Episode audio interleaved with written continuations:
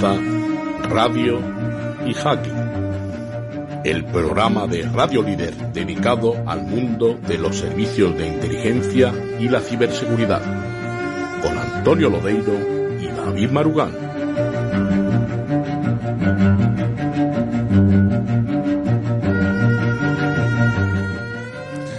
Pues efectivamente, aquí empieza Radio Hacking y encantados que estamos don David Marugán y yo, ¿verdad David? Por supuesto, Antonio. Un programa más, Iván 4, y seguimos encantados con siempre una excelente audiencia y los mejores comentarios, siempre muy agradecidos y que, que lo estamos además. Seguramente, sí. seguramente habrá cosas que habrá que corregir, pero de momento la gente está terriblemente interesada en nuestros contenidos. Bien, empezamos como todos los programas de Radio Hacking en esta mañana de sábado, pues hablando de las noticias. Eh, bueno, casi, casi te diría yo, David, de el parte semanal o quincenal en nuestro caso de ciberataques, por si, si hace poco era la pipeline, ¿no? La, el ataque a los, a los oleoductos, ahora es nada más y nada menos que un ataque a la mayor productora de carne a nivel mundial, que es estadounidense, faltaría más. La empresa JBS, la Casa Blanca, apunta como siempre a Rusia y, en fin, pues eh, casi es el pan nuestro de cada día, ¿no, David? Sí, efectivamente. O sea, aquí tendríamos que ocupar todo el programa para decir, para relacionar solo los ataques que ha habido en los últimos días, pero efectivamente, eh, la, la cárnica JBS, creo recordar que brasileña, eh, su filial en Estados Unidos eh, fue extorsionada por un ciberataque ransomware, ¿no? Y bueno, los expertos y los investigadores creen que ha sido originado en, Rusia y lo peor es que ha obligado a parar parte de la producción en Norteamérica y en Australia, ¿no? Entonces, de hecho, el gobierno estadounidense ha tomado cartas en el, en el asunto porque es la segunda mayor empresa del sector en, en Estados Unidos. Creo que suministra como el 20% de productos cárnicos procesados que se, que se consumen en todo Estados Unidos, ¿no? Sí, sí. Entonces, los investigadores han acusado o han atribuido de alguna forma este ataque a, a, a la banda Revil de ransomware y bueno, pues eh, la Casa Blanca ha tomado cartas en el asunto y de hecho han trasladado que Joe Biden pues va a estar ofreciendo asistencia a JBS a través del Departamento de Agricultura y a, a través del FBI, FBI, por supuesto, y de la Agencia para la Ciberseguridad y la Seguridad de la Infraestructura, la FISA, que coordinada con el FBI, pues, pues bueno, ofrece apoyos técnicos cuando hay este tipo de, es una de problemas. ¿no? gran especialización que tienen allí en Estados Unidos de la Agencia para la Ciberseguridad y la Seguridad de Infraestructuras. Tienes razón, el responsable se llama André Nogueira, además, que es brasileño, como todo el mundo sabe en Brasil, eh, además de, des, de deforestar estar medio Amazonas eh, se han dedicado a, a, a, a, plantar ganado, como se suele decir, ¿no? en, vez de, en vez de árboles, ganado. Pues, sí. eh, efectivamente, era la filial de Estados Unidos, pero también cerraron las plantas de Canadá y Australia. Y sí, eh, bueno, sí. creo que ya está bastante operativa.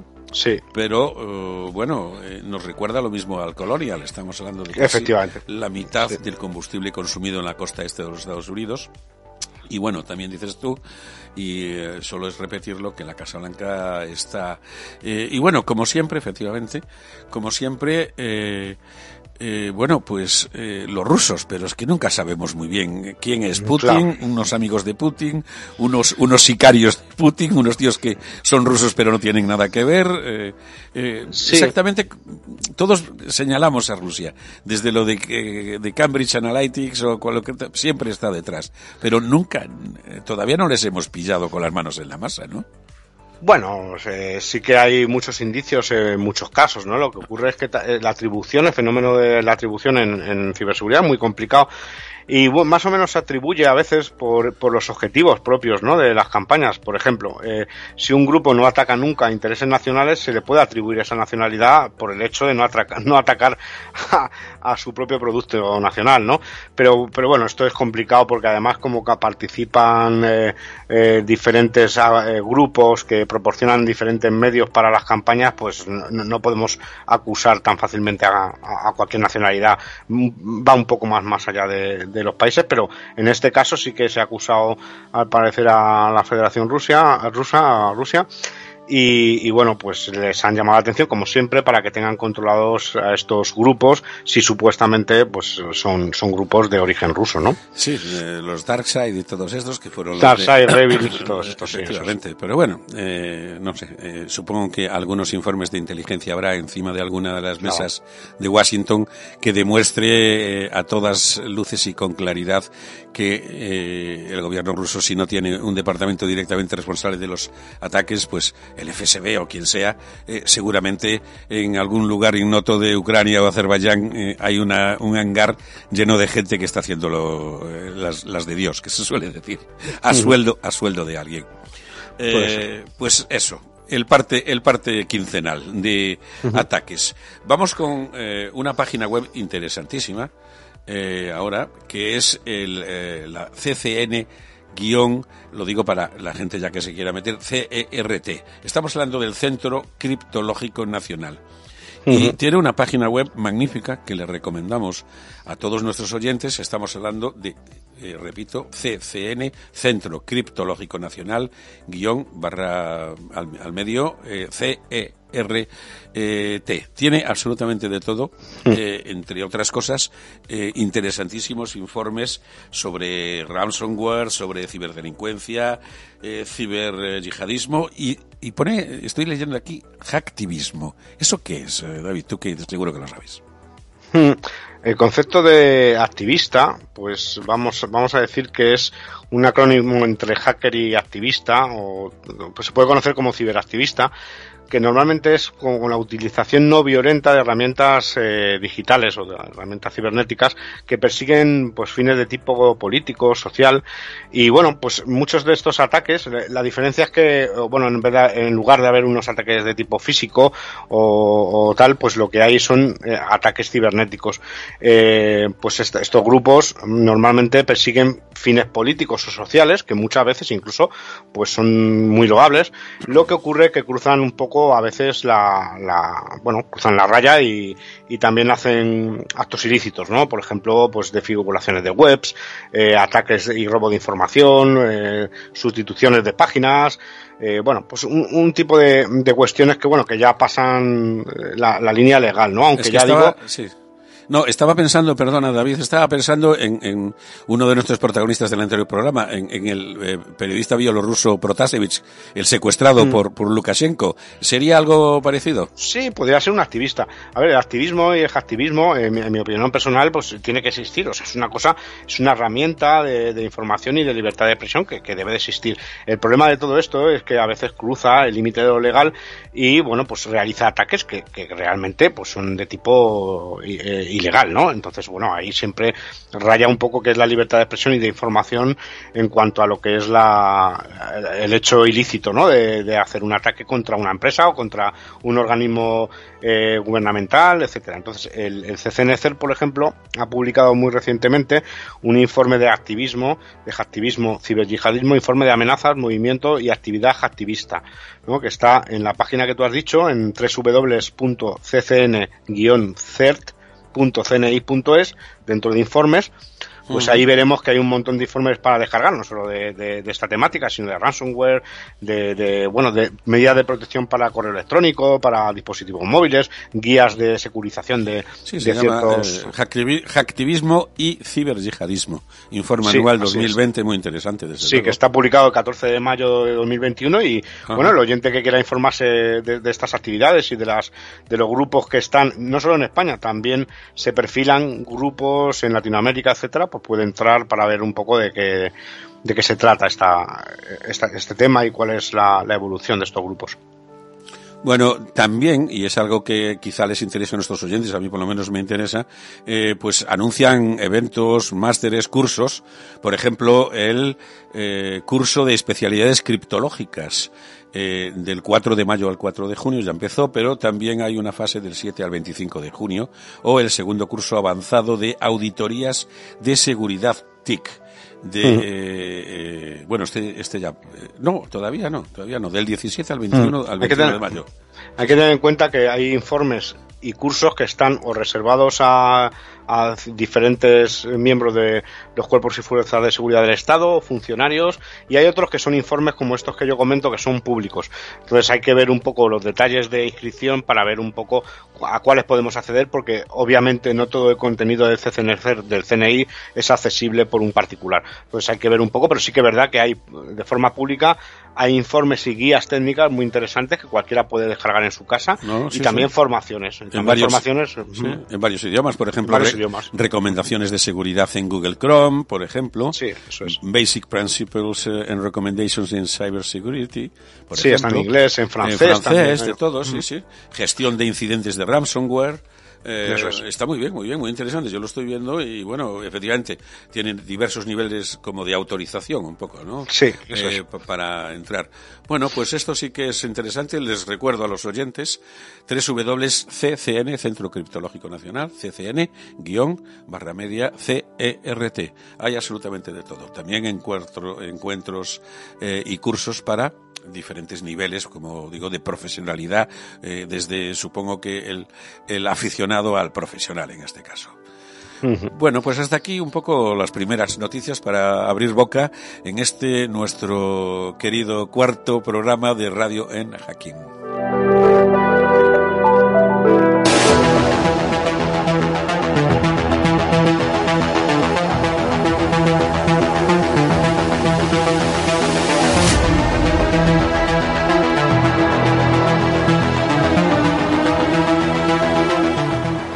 Pues es el momento de nuestras primeras entrevistas, la normalmente nuestro apartado dedicado a la ciberseguridad. Eh, vamos a entrevistar, vamos a charlar, a entrevistar más bien, vamos a charlar, que es un poco el estilo de nuestro programa, con Carlos Loureiro.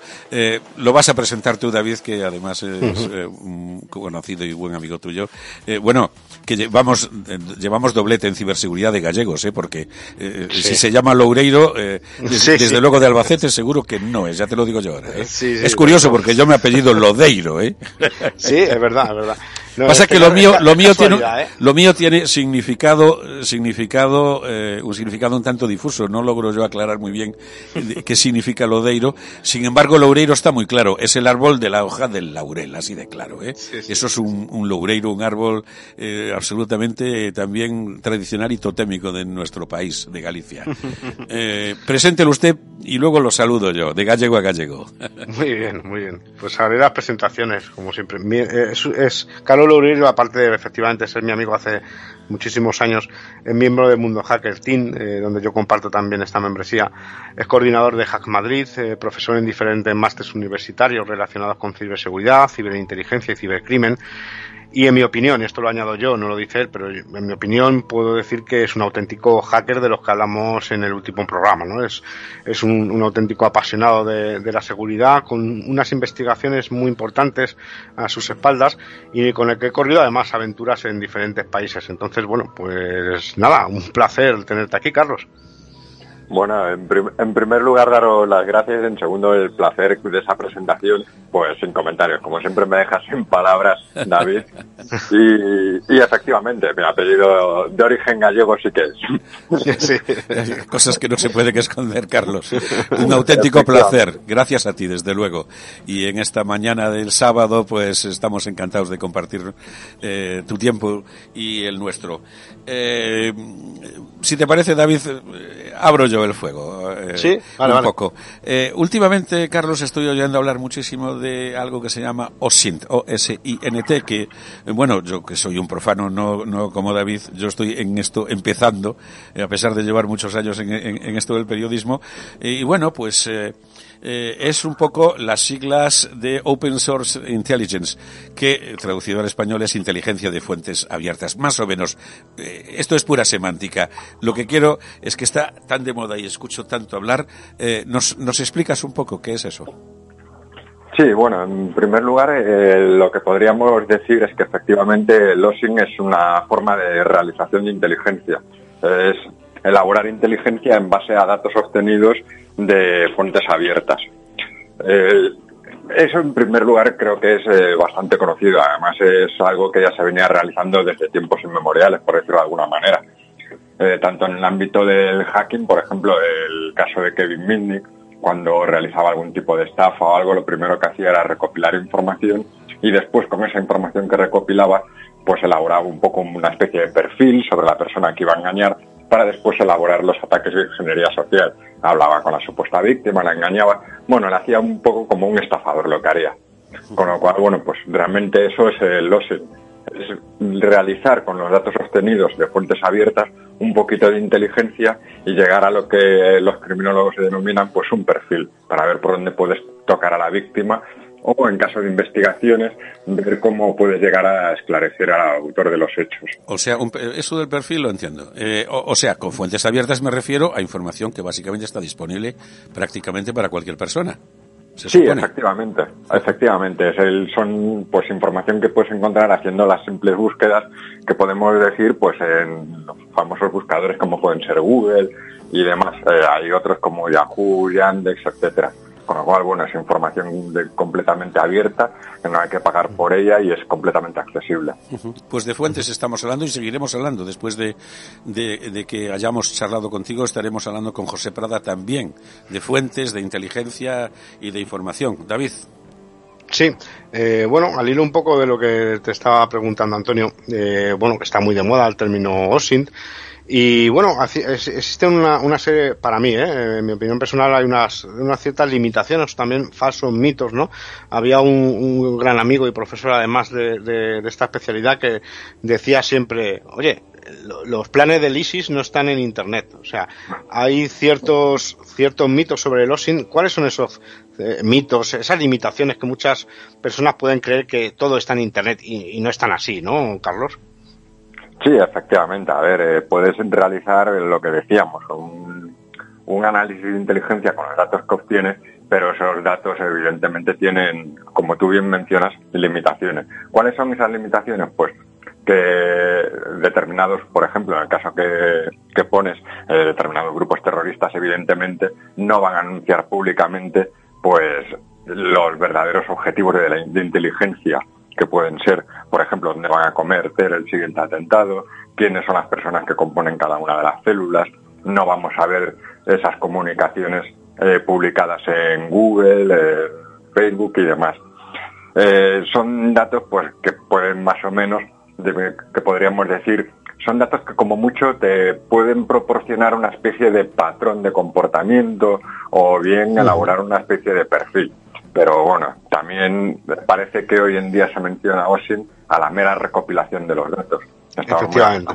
Cuando es un, es un producto de inteligencia elaborado, pues como un poco partiendo de la base de tres días del cóndor de que hemos hablado de, de Robert Redford, ¿no? O sea, que es toda la fuente es abierta, pero que luego hay que elaborar, hay que analizar y hay que dar, dotarle de una de realmente un producto de inteligencia, ¿no? Que es lo que ofreces a un decisor. Eh, al final recopilar datos no es un OSIN, ¿no? Entonces, eh, y al hilo de esto, eh, Carlos, eh, se habla de Dark Web, de Deep Web, eh, Clear Web. Eh, bueno, ¿qué, en qué se diferencia? Porque no, no es lo mismo, ¿no? Y mucha gente tiende a confundir esta terminología, ¿no? Vale, a ver, eh, Clear Web es lo que podríamos, a ver, esto también parte un poco del falso mito del protagonismo que le damos a los buscadores. Es decir, tú cuando encuentras algo en los buscadores, no es que no exista, o que eso sea un datos oscuros, todo aquello que sale de, que no está en los buscadores. No, simplemente que no toda la total, o sea, que no la totalidad de Internet se encuentra indexada en los buscadores. Bueno, pues a eso más o menos se le suele llamar pues un poquito deep web, ¿vale? Es decir, aquellos datos que están disponibles en Internet, pero que no son indexados por los buscadores que conocemos, pues es como le denominamos. A la parte de Clear Web que, que denominamos, bueno, son aquellos datos que podemos encontrar fácilmente accesibles por, por los buscadores. Sin embargo, después ya con el término dar o dar web o darnet, eh, no, hacemos referencia a otro tipo de, de Internet, por decirlo de alguna manera. Eh, los podríamos llamar eh, que son como especie de intranet, es decir, eh, redes de Internet dentro de la gran Internet de esa mar de información, donde ya necesitas pues otro tipo de conexiones para poder acceder a esos recursos. Eh, hoy en día los más conocidos son la red Onion, la red I2P, Freenet y demás. Además están un poco en auge debido a, la pandemia por las noticias que han estado saliendo del tipo de estafas que se cometían, publicación de datos recientemente de ransomware y de leak en, en las redes Onion, en esa especie de Darknet y demás. ¿Cuál es la característica de estas redes? Pues al igual que, que esas que se suelen denominar un poco que están fuera de los buscadores, pues efectivamente tampoco están indexadas por los buscadores.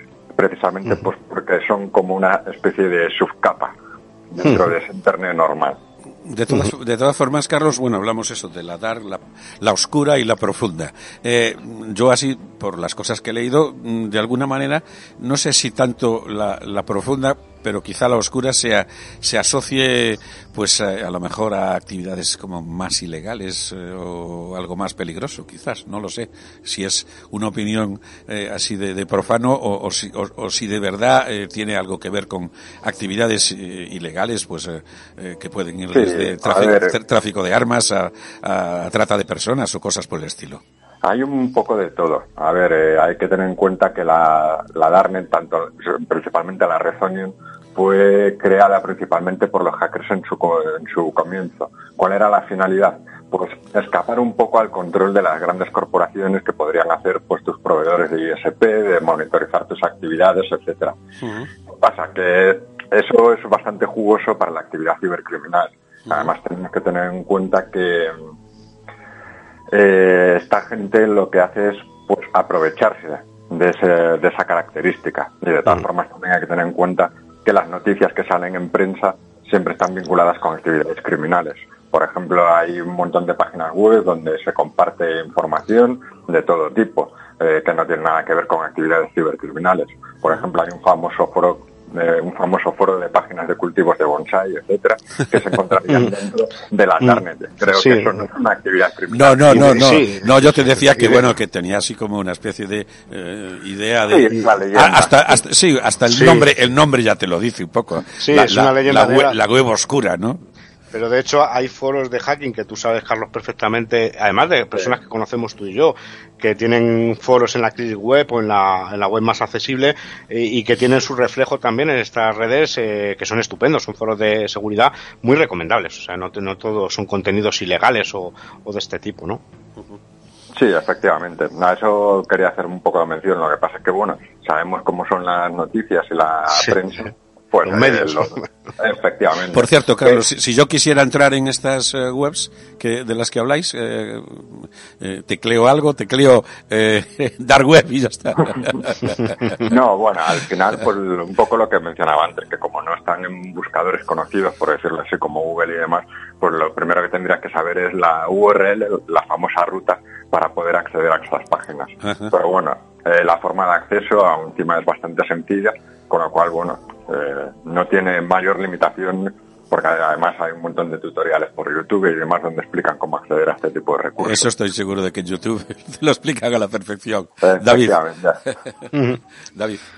Bueno, yo, yo como a Carlos lo conozco hace muchísimos años y, y, y le sigo evidentemente en, en su trayectoria eh, a través del hacking, ¿no? Pues yo sé que ha hecho un montón de trabajos sobre, trabajos muy técnicos además y, y muy, muy profundos sobre eh, herramientas de búsquedas en la dark web, etcétera y también en unas herramientas que, que, llaman mucho la atención sobre todo a personas a lo mejor que no están un poco metidas en el tema de ciberinteligencia, que son herramientas eh, que, que, ha explicado Carlos en charlas, como por ejemplo en una charla en el, en el anterior Mundo Hacker Day, donde yo también participé con el, eh, como ponente, eh, titulada DEFCON Machine Learning para Jack Bauer eh, donde se, usa, se, usan técnicas de Machine Learning sobre una base de datos abiertas del, terror, del terrorismo, el, la Global Terrorist Database. ¿eh? Entonces, ¿qué es esto de la generación de, de, predicciones a nivel de inteligencia para identificar de alguna manera, o por lo menos eh, tener una,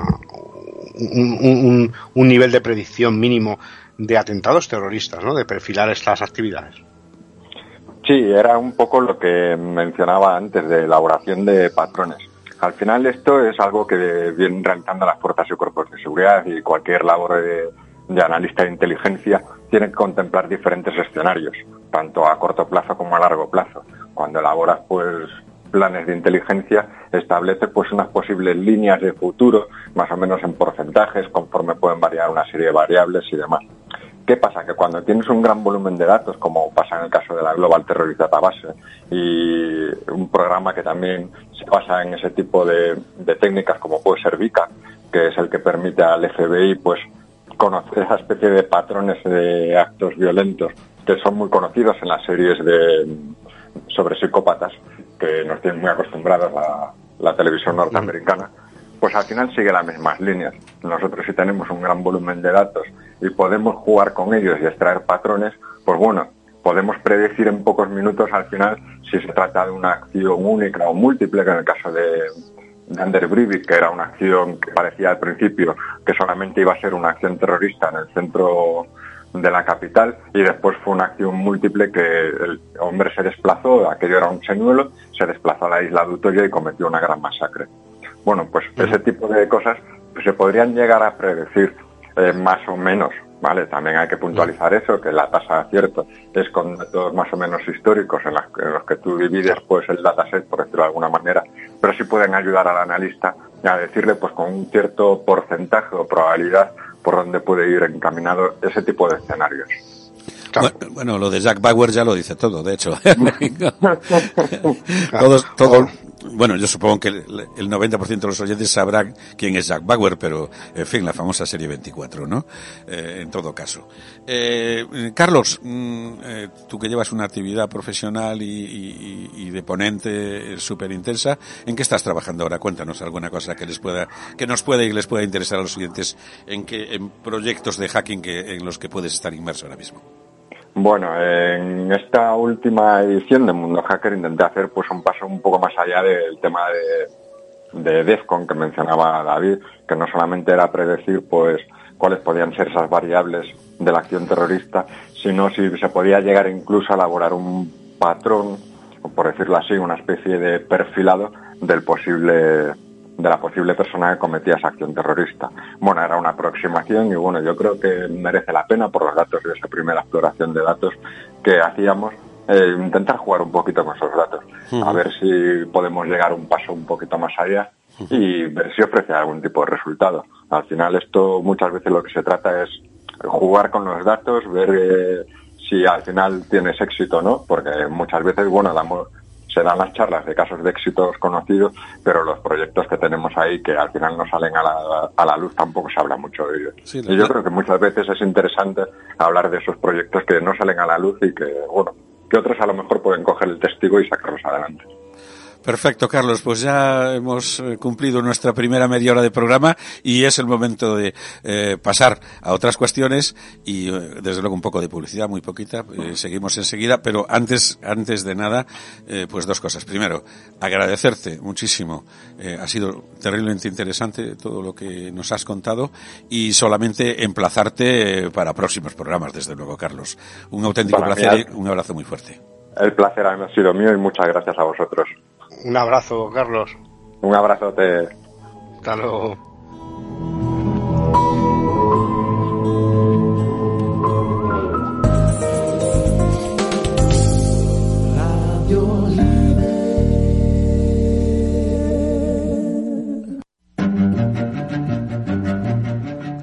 Pues ya estamos de vuelta de estos poquísimos eh, eh, minutos de publicidad, David.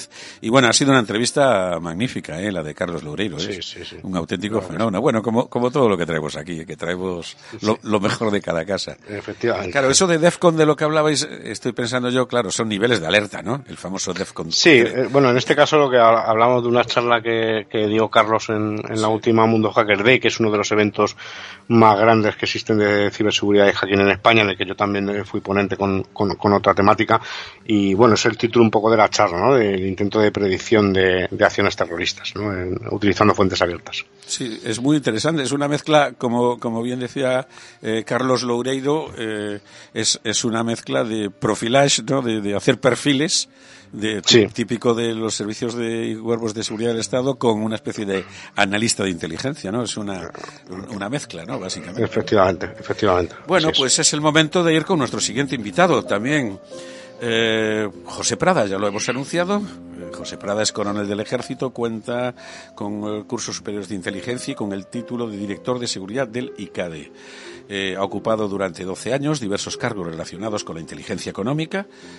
también es el segundo programa que dedicamos a este asunto importante por lo demás y durante nueve años el puesto de responsable de seguridad en distintos organismos del Ministerio de Defensa y de la Presidencia del Gobierno de España. Consejero en embajadas españolas entre los años 2011 y 2015 y eh, actualmente se ha incorporado a la empresa Sener como director del Departamento Corporativo de Seguridad e Inteligencia. Como siempre, como todos nuestros invitados, un currículum impresionante. Don José Prada, muy buenos días. Estamos encantados de estar con usted. Hola, muy buena, muy buenas tardes, Antonio. Encantado, yo también estoy encantado. Lo eh, primero, sí. pues efectivamente agradecer, sobre todo la sensibilidad que están demostrando a la hora de tocar este tema, ¿no? que, es tan importante y en lo que me respecta, pues agradecer el que me inviten y poder participar efectivamente con esta experiencia y ojalá que poco a poco eh, generemos entre los empresarios esa sensibilidad que evite pues eh, decisiones equivocadas y sobre todo pérdida de dinero y de tiempo. Muchísimas gracias. Gracias a ti, David. Muchas gracias, José. Encantado de tenerle en nuestro programa. Bueno, yo quería inaugurar un poco la, ronda de preguntas, eh, si me lo permite, con una pregunta que yo creo que es clave, ¿no? Eh, ¿por, qué la innovación y la información son tan importantes eh, ahora mismo? Bueno, yo en casi toda mi exposición, si me lo permiten, pues voy a procurar basarme en ejemplos, que creo que es lo más significativo. Eh, si hablamos de la primera, pues eh, recordamos todos lo que fue Nokia en los años 90. Era el número uno en, la venta de productos de móviles. Hoy apenas eh, tiene el 1% del mercado. ¿Qué quiere decir? Pues que ha habido, ha habido otras empresas que, que, han innovado más, que han mejorado el producto y que la han dejado estancada y no, no diga, por lo menos subsiste. Hay otras empresas que incluso han desaparecido. Recordemos BlackBerry, recordemos empresas de fotografía como Kodak. Entonces, esa primera clave es información. Por eso es tan importante en las empresas la parte de investigación y desarrollo. Y en cuanto a la segunda, la información, que es lo que me atañe, pues eh, si me permiten también voy a poner otro, otro ejemplo. Eh, en el año 2014 Brasil eh, subastó una serie de pozos de, lo que se denominaba el presal. ¿no? Ellos pretendían y les parecía que iban a obtener en esas subastas muchísimo dinero porque muchísimas empresas iban a pujar por ellas. Eh, mm, finalmente, eh, en esas subastas solamente se presentaron, fueron seleccionadas tres empresas, dos chinas y una europea encabezada por Shell. Mm. Y lo curioso, lo curioso es que no había ninguna norteamericana, que como todo el mundo sabe, pues bueno, quitando la, árabe, pues es, eh, son de las más importantes petroleras del mundo, ¿no? ¿Y por qué no había ninguna empresa americana?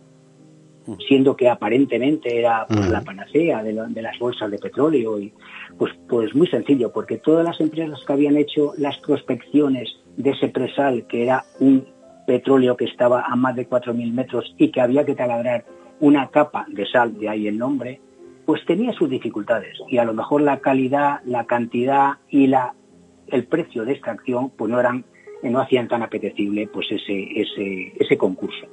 Entonces, por eso la importancia de la información, de la información que, que yo trataré de recalcar a lo largo de mi intervención.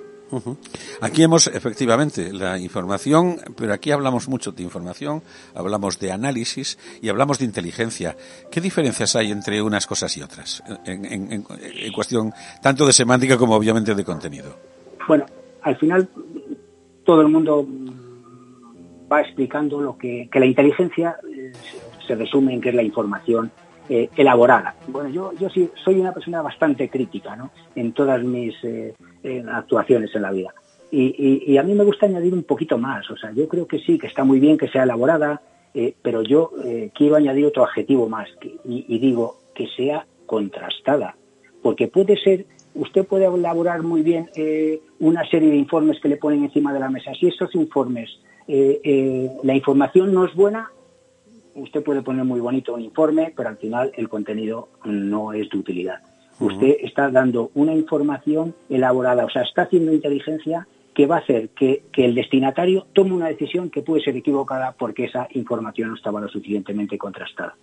Entonces de ahí el que yo quiera añadir pues esta palabra que me gusta más es el que información elaborada pero también contrastada. y, y, después también hay otra hay otras eh, palabras que se utiliza mucho en que las personas que utilizan pues esta información, que la elaboran, que la preparan, que, que, hacen ese informe eh, en forma de inteligencia para, para la toma de decisiones se llaman analistas. Pues también aquí quiero ser un poquito crítico.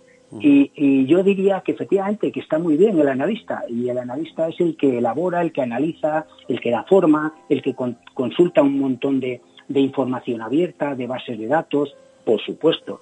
Eh, mm, pero yo, mm, yo añado una cosita importante que yo creo que es lo que da realmente el valor añadido a la información y es lo que aportan las fuentes humanas. O sea, la información siempre está en la calle.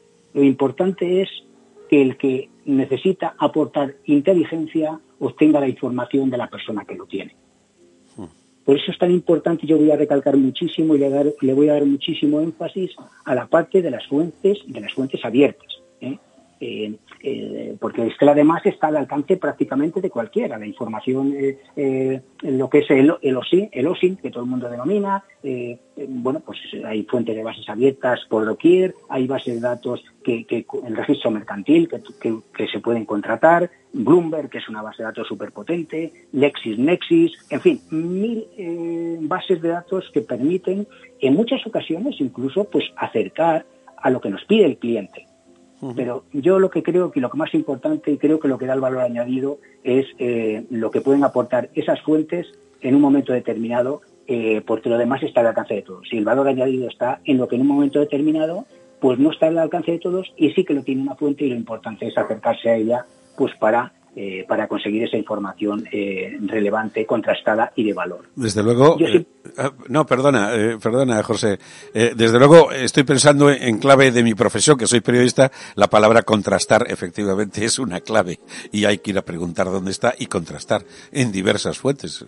efectivamente, sí que tiene, sí que tiene mucho sentido. Perdona por la interrupción, pero me estaba, me, estaba dando cuenta de que tenía mucho que ver también con cosas que hacemos la profesión del periodista, del buen periodista es obtener información. El, buen analista y el buen obtenedor es obtener información, buena información y buena información contrastada. ¿Y dónde está el contraste? En, obtener la fuente que te da la realidad, no no la que te da indicios, o no, no, eso, eso está muy bien, los indicios están muy bien, pero al final hay que contrastarlo. Eh, en los atentados de Atocha, en 2004, la información estaba en la calle y hubo gente que transmitió esa información.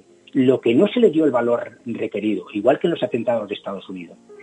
¿Qué ocurre? Pues que esas fuentes no eran unas fuentes muy contrastadas y, como digo, no se le dio el valor porque se le llamaban confidentes, que en algún momento después explicaremos esta diferencia, y, y entonces, claro, es, pues al final no se utilizó la información que podía haber prevenido eh, la catástrofe. Entonces, pero siempre la, el tema clave está en que en la calle está la información. Y la información la tienen personas y si hay personas que la tienen, lo importante es estar ahí a través de fuentes o tú mismo para que esa información la puedas utilizar y puedas realmente contrastar, que es lo que estamos volviendo a repetir, para que la información eh, pueda tener valor y sea inteligencia de verdad. Eh, también, también eh, hemos oído hablar un poco de un cierto nivel que para un buen análisis es necesario un cierto nivel de empatía, de ponerse en el lugar del otro, ¿no? Bueno, yo aquí también voy a poner otro ejemplo, si me lo permiten, que cuando, cuando, cuando los rusos tomaron Crimea, pues, eh, no sé, muchísimos periodistas, muchísimos medios, muchísimos analistas, pues se permitió, digamos, eh, opinar y decir que aquello iba a durar cuatro días, que, que los Estados Unidos iban a aportar para que se devolviera a Ucrania. Eh, mm, bueno, pues no ha sido así, no ha sido así. Efectivamente, Estados Unidos impuso unas duras sanciones a Rusia, que le supusieron más de 200.000 millones de dólares, que, impidieron invertir en armamento un montón de dinero, cosa que fue un éxito, pero no se consiguió el objetivo final. Y, entonces yo aquí mm, pues recomiendo, porque hay un libro muy interesante que lo menciona, a, James Richards, que, este, este, fue un antiguo analista de la GIA y hablaba de que en sus reuniones dentro de, estos grupos de trabajo que había, eh, entre otros organizados por la CIA, pues que él siempre recalcaba este tema. Para hacer un buen análisis no tenemos que ponernos en nuestra forma de pensar, sino tenemos que ponernos en el lugar del otro. Porque si no, el análisis nunca será objetivo. Eh, José, José una, una pequeña precisión. Eh, estamos hablando de Crimea y ponerse en el lugar del otro yo, mm, corrígeme si me equivoco, entiendo que es el que los rusos piensan que uno de los sitios donde nació Rusia es en el Rus de Kiev, en Crimea, ¿no? Ya, pero bueno, supongo, que, supongo que, será por eso, ¿no? Que hicieron, a, ya, pero fue una concesión que hicieron a Ucrania eh, y, y, que después, bueno, pues en un momento determinado, mm, yo no voy a entrar en geopolítica porque no, no soy un experto, pues Putin eh, decidió anexionarla, ahora ha hecho el puente que une con, con la propia Rusia y eso ya digamos que para mí es irreversible. Pero en aquel momento, vuelvo a repetir que la opinión pública, muchísima gente de la opinión pública, pues creía que aquello eh, que no iba a suceder, que no se iba a quedar al final con, Crimea y que, y que Estados Unidos no lo iba a permitir. Bueno, pues ahí está. Eh, también pasó en México con López Obrador, que, tomó la decisión al principio de su mandato de, parar el aeropuerto de, México, que estaba gastado en más de 100.000 millones de dólares, y resulta que sí que lo paró ¿Por qué? Pues porque, porque es que hay que ponerse en la mentalidad de López Obrador. No hay que ponerse en la mentalidad de los periodistas que lo analizan. ¿Y lo, de Marruecos? ¿España-Marruecos? Bueno, yo en este tema no, quiero opinar porque eh, porque no porque no lo conozco. Eh, de todas las formas es, es un tema evidente que, que, cada uno hace su papel en política exterior eh, y cada uno aprovecha, digamos, una debilidad del enemigo para intentar mm, beneficiarse o desviar la atención eh, pública, digamos, de algún problema que tiene interno. Eh, en este caso ha habido varias situaciones, pero al final eh, la situación nunca es tan nunca es tan clara como nos la hacen aparentar y es más más tranquila y, más de largo plazo, porque ahí está un tema subyacente que es el Sáhara, que es Ceuta, Melilla, en fin, mil historias que todo el mundo en la historia lo conoce y que y que bueno, pero que yo ya digo, yo no soy un experto en geopolítica y no quiero no quiero entrar en ese tema. David, pues yo quería preguntar al, hilo de lo que hablábamos del 11M, etcétera, y porque es una cosa que suele confundirse mucho, yo creo, entre el público en general, ¿no? Que es la, el dentro de Human de las fuentes humanas, cuáles son los diferentes estratos ¿no? de, de, esta, de estos colaboradores voluntarios o involuntarios, pero de estas fuentes humanas. ¿no? Hablamos de colaboradores confidentes, que quizás está más relacionado con el ámbito de la inteligencia policial o del delito. Eh, ¿Cuáles son esas, esas fuentes y qué diferencias hay entre un colaborador, un confidente? ¿Qué son estas figuras? Bueno, eh, como ahora estamos hablando de temas empresariales, a mí me, me, gustaría no derivarme mucho hacia lo que es un tema profesional, ¿no? sino hacer que la audiencia, que posiblemente pues que sean empresarios o que sean eh, personas que están haciendo este tipo de máster en las universidades, eh, pues que al final eh, no ponerlo tan complicado para, para, que digan, no, no, es que esto es muy difícil para mí, esto forma parte de lo que es la actuación de un servicio de inteligencia. Yo creo que, que hay que, hay que, digamos, darle el valor que tiene, pero hacerlo, digamos, eh, hacerlo fácil de entender para que la gente vea que realmente, eh, o sea, al final es un trato, es un, es un manejo de, personas, es hacer que esa palabra que antes se ha mencionado, que es la empatía, funcione y que al final tú consigas que una persona trabaje lo más posible para ti. O sea, yo siempre definía que, que el colaborador, y es una, es una frase muy fuerte, ¿eh? es aquel que hace lo que tú quieres que haga. Eso es, mm, eso son palabras mayores. ¿eh? Para que eso pase, que pasa, tienen que coincidir muchas cosas. O sea, o hay dinero por medio, con lo cual es complicado, o, vamos a llamarlo mm, amistad, amistad, que la persona lo haga por ti, eh, yo qué sé, eh, pongamos en un tema que, que, surge mucho. Una persona puede tener una información de un banco que es ilegal a través de una persona que está dentro, que se la juega, ¿eh? Y, y, el otro lo hace sin cobrar nada, pero simplemente porque lo conoce, porque tiene confianza, porque, porque cree que está haciendo un bien y entonces al final le da la información. Entonces, ¿diferencia entre fuentes, entre una fuente y, un confidente? Bueno, yo diría que, que, el confidente es aquel que hace lo que, lo que hace para, para que lo dejen en paz o para conseguir una ventaja, véase pasaporte, residencia, etcétera. Y una fuente es el que tiene una convicción, ¿eh? el que tiene una convicción. Y al final eh, él ve que lo que está haciendo pues que tiene un valor ¿no? y que muchas veces se traduce en una defensa del Estado eh, o en este caso en un tema de una empresa, que yo me gustaría derivar la conversación hacia el tema de la empresa, que, que, es que tiene muchísima importancia y ojalá, repito, los empresarios vieran el valor que tiene la información. Voy a poner un ejemplo. El 70%, solo el 70% de los proyectos tienen financiación. Entonces, porque yo voy a hacer una puja o voy a entrar en una en un bindobit, en una, en, una puja por, por un proyecto, si, si no estoy seguro ni tan siquiera de si tiene información? Entonces ahí es donde está la clave, la información. Y la información a veces pues no, está, eh, la, tiene, pues como ahora veremos, pues en una oficina comercial que te echa una mano, que es una de las fuentes importantes que la gente no utiliza y que hay que recurrir a ella y que, y que, y que están, y que están ahí pues porque son funcionarios del Estado español pagados con los impuestos de todos los españoles. Las embajadas, por ejemplo, perdona. No, es precisamente dentro de las embajadas las oficinas comerciales. Eso es lo que se, se, denominan OFECOMES, ¿no? Oficinas comerciales de las embajadas, ¿no? De la Embajada de España. Entonces, hacen lo que se llaman los informes personalizados. Estos informes personalizados son muy baratos, o sea, comparado con, los precios que te puede cobrar una empresa que te hace un informe de cualquier tipo. Y aquí lo único relevante que yo diría es, hay que acotar bien lo que se quiere. Hay que hacerle las preguntas que tú necesitas que te contesten. Y esa es la clave. Y después, a través del ICEX o a través contactando con la propia Consejería Comercial de la Embajada, pues se consigue esa información que es muy relevante. Ya digo, nosotros en Cuba, por ejemplo, pues íbamos a, nos hicieron, nos querían que participáramos en, una, en, un, en, en un proyecto de una, de una central, de una central de ciclo combinado y claro, nos decían de la propia consejería, pero bueno, pero es que no se os ocurra perder ni un minuto, si es que ese proyecto no tiene financiación. Luego entonces, ¿para qué vas a perder el tiempo? Bueno, pues eso es una cosa muy importante, ¿no? Entonces, mm, la información, una vez más, eh, evita, evita errores, evita pérdida de tiempo, evita dinero, evita dinero. Entonces, otras fuentes, pues, hombre, no sé, hay muchos periodistas, ya que ya que ustedes son periodistas, pues hay muchos periodistas especializados en el mundo de la energía.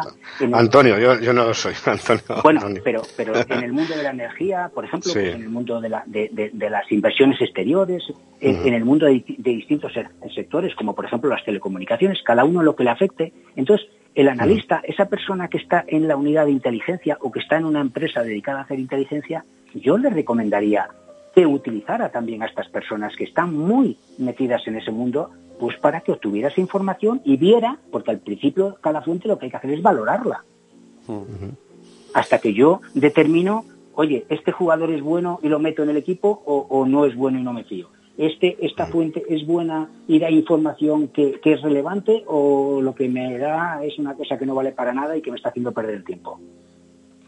Entonces, es una cosa muy importante. Después, si hablamos del tema de corrupción, pues existe pues ese tipo de, periodismo relacionado con la criminalidad organizada. Existen otras cosas muy importantes que son los think que nadie prácticamente nadie utiliza y que los que lo utilizan lo utilizan para hacernos daño. El propio CNI. Y a mí, si, si me lo permiten, pues yo pondría un ejemplo también de lo que es el, el eh, el think es una herramienta ofensiva y, que, y que por parte, una, una, especie de resumen de Tintán podría ser eh, mm, invitar a un ponente a dar una conferencia a, a, China, ya que está de moda y lo emplea todo el mundo, no voy a salirme del, del guion. Entonces, cuando invitan a una persona de tu empresa que es una persona relevante, que es la que ha dirigido un proyecto y que ese proyecto es muy innovador y justamente el día que se jubila no paran de invitarla a, porque antes le has estado leccionando sobre la conveniencia de no asistir y demás y tenía ese, digamos, obligación con la empresa y lo tratan de maravilla, ya no digamos lo que le pueden ofrecer en la visita, pues bueno, pues son formas. Y un think pues ahora curiosamente está comprando Telefónica eh, la, empresa o se están repartiendo eh, entre los operadores brasileiros de, de, de, de telecomunicaciones, la empresa OI, pues bueno, pues en 2014 se hizo un think en el que se invitó a un director general de OI y, explica claramente pues, pues cómo estaba la situación de OI, quiénes son sus socios, qué problemas tiene Portugal Telecom, que forma parte de OI, qué problemas tiene con el Banco Espíritu Santo, que estaba prácticamente quebrado. Entonces, y, claro, cuando tú a través de, de, un think invitas, digamos, pues haciendo esta, esta labor de, de, dorarle la, la, personalidad a esa, a esa, persona, invitándolo, agasajándolo, y, y, consigues después sentarlo en una mesa con una serie de personas que le hacen preguntas que, que aclaran una situación, pues eso es muy significativo. Y, y realmente muchas veces no es costoso. A veces tenemos que actuar también en el sentido contrario, defender a nuestra gente de que no caiga en ese tipo de, actuaciones, ¿no? Y por ejemplo, eh, ya un poco para eh, cerrar la recapitulación de fuentes, eh, se oye hablar mucho del Big Data, José. bueno, pues realmente el Big Data con, la tecnología de 5G yo creo que hay artículos, hay publicaciones que, señalan, por ejemplo, que en el año 2023 el 80%, 80% de los ingresos de, las empresas provendrá de la venta de productos o servicios basados en datos. Entonces, bueno, pues este es un tema importantísimo. Y, bueno, recordemos hace 2017 el, el problema que tuvo eh, Cambridge Analytica con los datos de Facebook, ¿no? Eh, estábamos, estaban manejando datos de 80 y casi 90 millones de personas, con sus costumbres, sus gastos, lugares de compra, eh, lo que usan las tarjetas, ¿Y eso qué, qué, supone? Pues que no hay que hacer estudios de mercado. Bueno, todo el mundo dice que le ganaron las elecciones a Donald Trump, ¿no? Bueno, y, y ahora en Ecuador, que son las más recientes. Y en Ecuador, efectivamente. Y ahora, y ahora en Ecuador. Entonces, al final, ¿qué es lo que queda? Pues eso, que todo te lo dan prácticamente hecho. ¿Por qué? Pues porque conocen todos nuestros hábitos. Entonces, es absolutamente fundamental, pero el Big Data pues está en el fútbol. El otro día leía lo del Manchester de Guardiola, que todos los estudios de la casuística de lesiones, entrenamientos, esfuerzos, etcétera, todo está basado en, tecnología de Big Data. Mm. Entonces yo creo que esto, desde el punto de vista de la información, nunca podemos desecharlo. Y, es, es lo último de lo último. Esto sí que, que, que, la frase esa de que es el petróleo del siglo XXI. Yo en eso sí que estoy de acuerdo. Así como la información es el petróleo del siglo XX, no, porque Felipe II ya la utilizaba para saber de, los turcos cuando llegaban a, nuestros imperios en la zona de, de, de Nápoles, etcétera, ¿no? Perfecto, pues eh, don José Prada, un millón de gracias por tan, tan interesante, pero esto no va a acabar aquí, porque nos queda mucho que hablar y yo creo que ya prácticamente está usted eh, requerido, como se suele decir, o citado, muy amistosamente, eso sí, para un próximo programa, en el que yo creo que seguiremos desarrollando pues todo este tipo de inteligencia, de análisis, de colaboradores, las fuentes humanas, que se el escalón, los colaboradores, todo eso, pero aplicado ya al negocio y a la empresa. Si te parece, José Prada, en, en un próximo programa seguimos hablando, ¿de acuerdo? pues encantado y ojalá que consigamos al final que las empresas, que es lo importante, se sensibilicen sobre esta necesidad. Pues eso pues es muchísimas gracias al programa y muchísimas gracias a ustedes. A ti, como siempre. Muchas gracias, José. Un abrazo, buenas tardes, adiós. Un abrazo.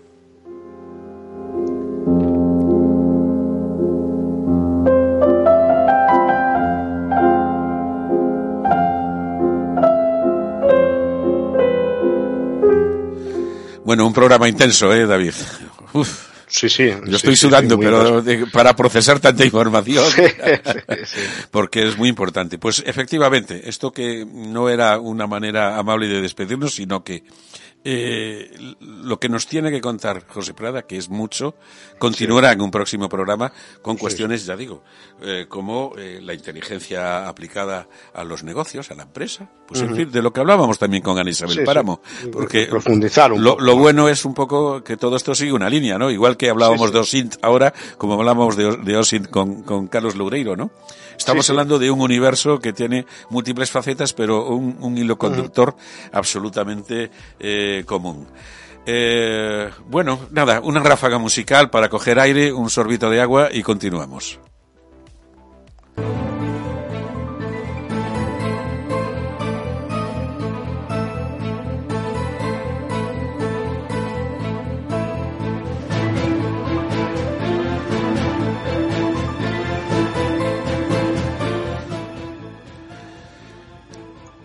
Esta música es fantástica, pero luego diremos de que es, de una serie de televisión que luego lo diremos. ¿eh? Eh, hay una cuestión eh, que hemos comentado y que yo creo que, pues, un poco para desarrollarla, porque tiene tiene conexión con luego alguna cosa que vamos a recomendar. Hay una operación realizada por el FBI que se que culminó yo creo que en junio de 2010 aproximadamente, después de un largo trabajo, que se llama Operación Ghost Stories, o sea, Operación Historias de Fantasmas, para entendernos. Y es básicamente eh, el mito de los durmientes, de los ilegales, de los espías ilegales, esos espías que teóricamente eh, eh, la Unión Soviética coloca en territorio estadounidense como ciudadanos americanos después de un entrenamiento. todo suena muy a película, pero que resulta que eso existió. El famoso programa de ilegales o programa de sleepers que le llamaban también, los sleepers agents, los agentes durmientes. cuéntanos un poco, David. Sí, bueno, pues esto realmente no es una leyenda urbana, es, cierto, porque de hecho, como tú bien dices, se culminó una operación en 2010 con el arresto de, de 10 personas en los Estados Unidos otra en Chipre y otras, otra, un par de ellas también llegaron a, huir y otra fue deportada, o sea, hubo una espantada, ¿no? De, agentes que parece que constituían parte de las células del programa de ilegales de, la Federación Rusa eh, por parte del SVR, del Servicio de Inteligencia Exterior eh, ruso, y que, bueno, después de, como tú bien has dicho, ¿no? De un montón de años de, de, de seguimientos, de escuchas y de barridos, etcétera, pues básicamente fueron detenidos.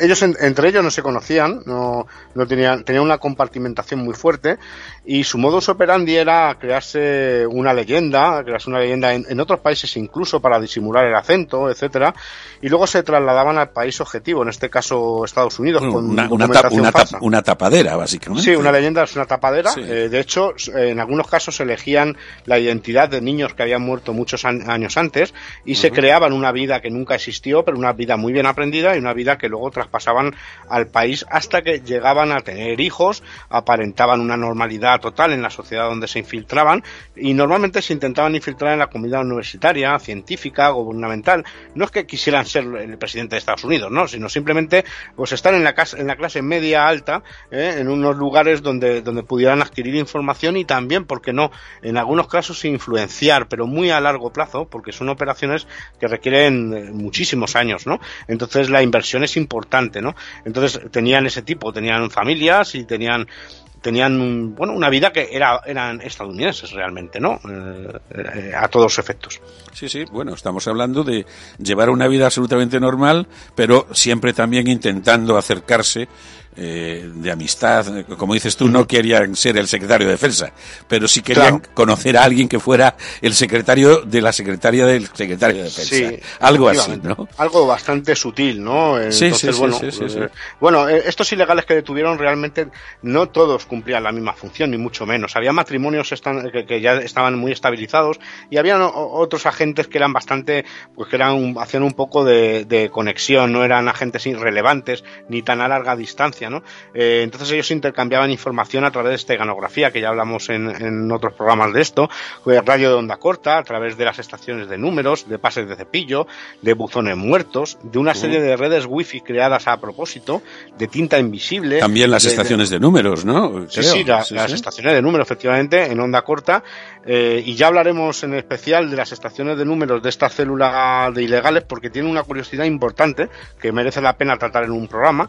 Y bueno, pues luego luego hubo un caso muy específico de todos estos detenidos, fue Anna Chapman, que bueno, pues fue abordada por un agente encubierto del FBI, se hizo pasar por un agente del SBVR, que no era, evidentemente, que se llamaba Román, y conocía las frases de paso para poder eh, entablar una conversación con ella porque habían instalado escuchas eh, judiciales, o sea, unas escuchas con, con, autorización judicial, y le pidió que por favor eh, preparara un pasaporte falso para un miembro de la red que se encontraba en apuros, ¿no?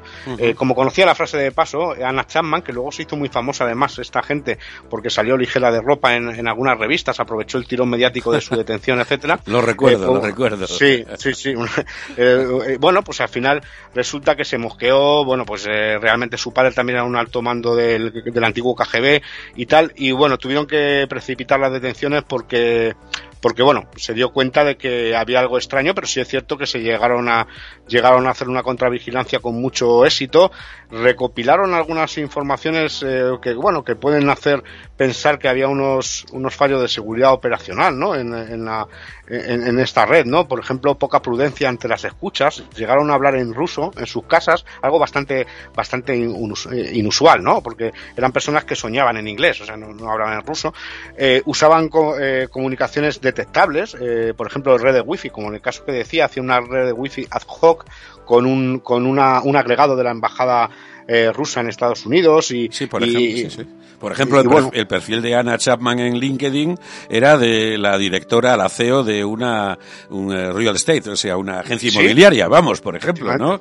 Y, bueno, había gente que vivía en Hoboken, en fin, eh, la típica pareja americana, ¿no? Sí, sí, sí, sí, sí, y bueno, compró un teléfono y, una, y unas tarjetas prepago, las tiró en la papelera, sin, bueno, pues, pues una, una serie de cuestiones que, que hacen pensar que había, pero, pero también es verdad que, que, aparte de los errores que pudieran tener, etcétera, etcétera, pues eh, también es cierto que hubo, parece que hubo un, un, un alto cargo del SVR que llevaba el, el programa de, de, agentes ilegales y que se pasó al otro bando y parece que, bueno, pues se hablaba de un tal coronel Sherbakov o, bueno, pues sí. eh, Popeyev. Es una, uno de los personajes ahí claves en todo este asunto. Además, sí, además de un tal Juan Lázaro, que en realidad era Mikhail eh, Basenkov, ¿no? Que tra trabajaba con una nativa peruana, Vicky Peláez, en fin, una historia abs sí, sí, absolutamente apasionante. Y luego que... esto acabó con un intercambio de, de, de espías, pero a, a, la auténtica antigua usanza, porque hubo una, en Viena, en el aeropuerto de Viena, hubo una, un intercambio de espías, de estos 10 espías, por otros espías, entre los que se encontraban como curiosidad Skripal, o sea, que nos suena de otra cosa, pero estos, estas 10 personas fueron intercambiadas por otras personas que, tenían su misma estaban eh, acusadas de, espionaje en, la Federación Rusa y fueron intercambiados, fueron indultados, intercambiados por, estas personas y entre ellos se, se encontraba el, el famoso Skripal. Pues vamos con un poco de música y continuamos.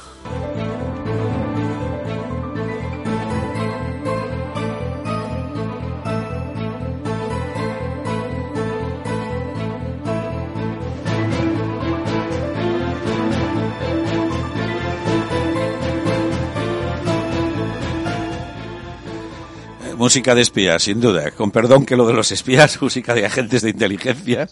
Eh, bueno, claro. es de espías, ¿eh? También. Este es de espías, este es de espías, sí, pues de espionaje. Bueno, lo, vamos a, eh, estamos hablando de los ilegales y hay una serie que habla exactamente de eso. Y no es una serie cualquiera, sino una de las mejores series de la década de la década eh, del 2010 eh, a 2020. Yo creo que acabó en el 2018, me parece.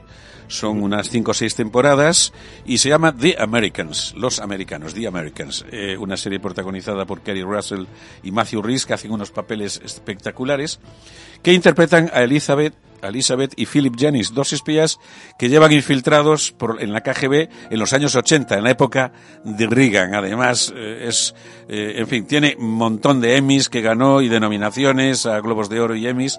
Una serie magnífica. No fue difícil de seguir. Yo creo que ahora mismo está disponible en Amazon Prime entera tengo la sensación, recuerdo haberla visto por ahí, yo la vi cuando la, la eh, pusieron eh, porque me apasionó, me enganchó absolutamente y es una serie que tengo ganas de volver a ver en cualquier momento, pero ya de un tirón. Uh -huh. eh, a mí me parece una, tal como decíamos que eh, eh, agencia de infiltrados, eh, oficina de infiltrados era una de las cumbres del género, yo creo que esta es otra de las cumbres del género. Sí, efectivamente, tiene, como tú bien dices, seis temporadas, se, se, emitió por la Fox hace años. Eh, yo soy muy poco dado a la serie, reconozco que es muy difícil que me enganche una serie y puedo decir que en los últimos 20 años es la serie con diferencia que más me ha enganchado, ¿no? Porque tiene además como dos partes, ¿no?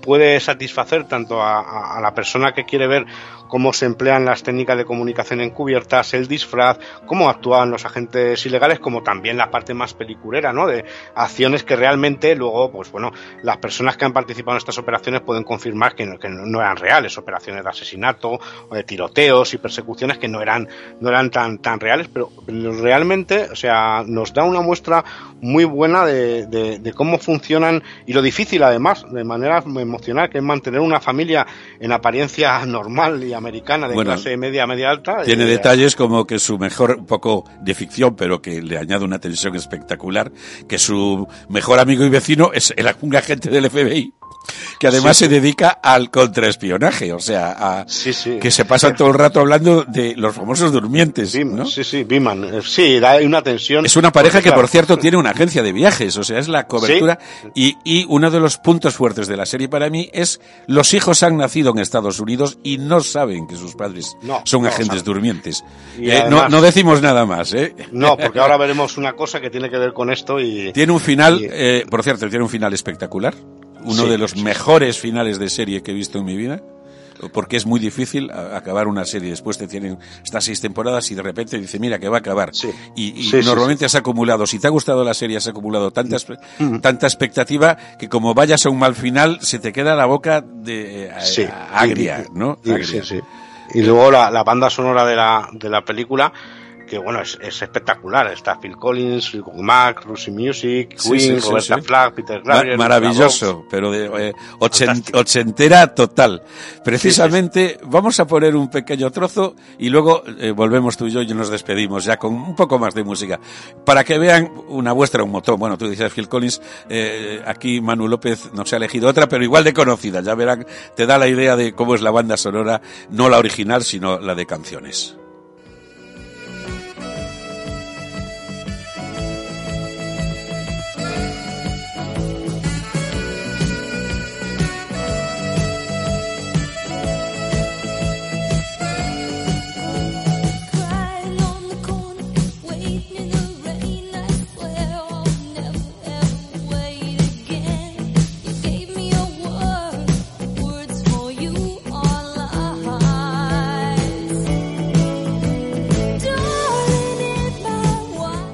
Bueno, más ochentero no se puede ser, ¿eh?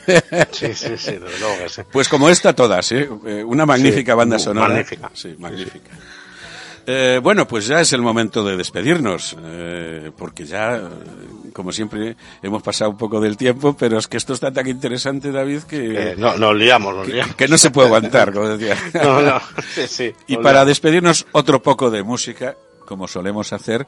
Y bueno, esto ya, el, el superclásico de los superclásicos también, del cine así, bueno, esto ya tiene un aroma posguerra. Imagínense ustedes, una alcantarilla, Viena, 1945 y Orson Welles. Estamos hablando del tercer hombre y el tema inmortal de Antón Caras a la cítara. Eh, con esto nos despedimos, ¿vale, David? Por supuesto. Pues, Pues- ha sido un placer. Se nos ha hecho corto, como siempre. Como siempre. Como siempre. Espero que a los oyentes también. Pues hasta Sí, sí. el programa número 5. Venga, buenos días y un abrazo. Buenos días, un abrazo a todos los oyentes también.